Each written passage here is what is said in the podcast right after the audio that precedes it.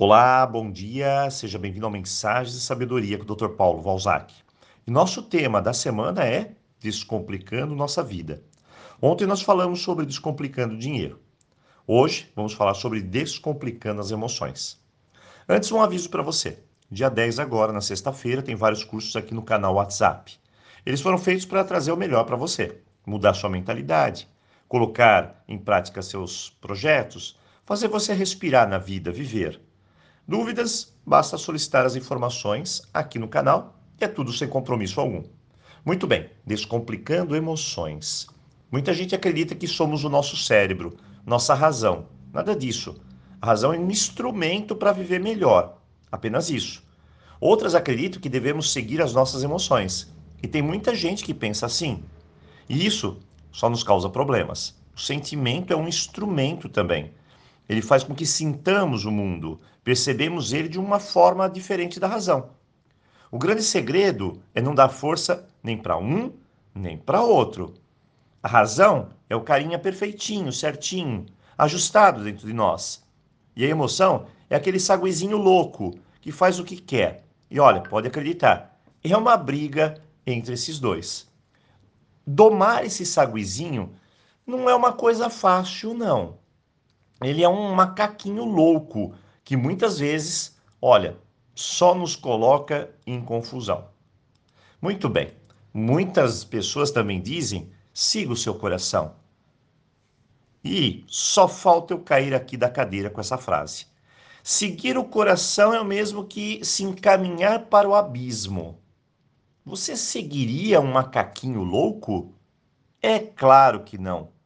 Tudo precisa de equilíbrio nem muito, nem pouco, senão as coisas não se ajustam. Seguir as emoções que podem estar doentes, como ciúmes, raiva, tristeza, ou sentimentos como frustração, decepção, inveja, isso não vai ajudar ninguém. Precisamos, antes de mais nada, entendê-las e curá-las. Cada emoção tem um papel. Agora imagine a briga entre a razão e a emoção. O que podemos fazer?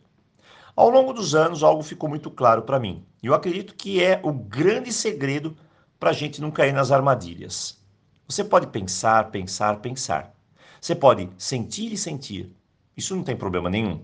O grande problema é quando, ao invés de sentir e pensar, você imediatamente age. Esse é o problema.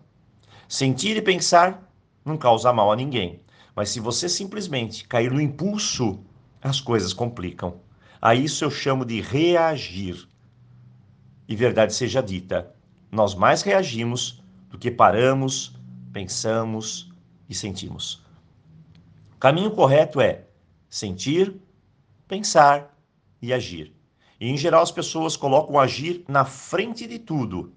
E você já deve imaginar o estrago que podemos fazer assim. Portanto, existe uma técnica simples, milenar, que vem lá de trás dos nossos avós, bisavós, tataravós. E acredite, não é nada quântico, cósmico, holográfico, co-criador, é muito simples. E o melhor de tudo, funciona. Se você está passando por uma situação de estresse, recebendo uma notícia, uma situação que vai ativar as suas emoções e sequestrar a sua razão, pare. Essa é a primeira parte a ser feita. Pare e não faça nada. Nessa parada, faça algo simples. Como diz o ditado popular, conte até 10. Essa parada é milagrosa e vai te ajudar a não entrar em confusões. Pare, feche a boca. O segundo passo é respire. Isso mesmo. Inspire o ar pelo nariz, retenha e solte ele naturalmente. Faça isso até sentir que o furacão passou. Dessa forma, você vai evitar entrar nele e destruir a sua vida. Funciona? É claro que sim. E não precisa muito, você viu. Isso pode salvar a sua vida, sim. Acredite. Segundo ponto é: não reprima o que você sente. Põe para fora, mas da maneira certa. Converse com as pessoas certas. Solte a repressão. Porque reprimir é uma tremenda panela de pressão. Além de que uma hora ela vai estourar. Então escute bem o que eu digo. Essa repressão, se você guardar com você, vai te adoecer. Minha dica: aprenda com as suas emoções. Cure-as. Feche ciclos. Permita-se, para isso, realizar algum processo de cura interna. Muito bem.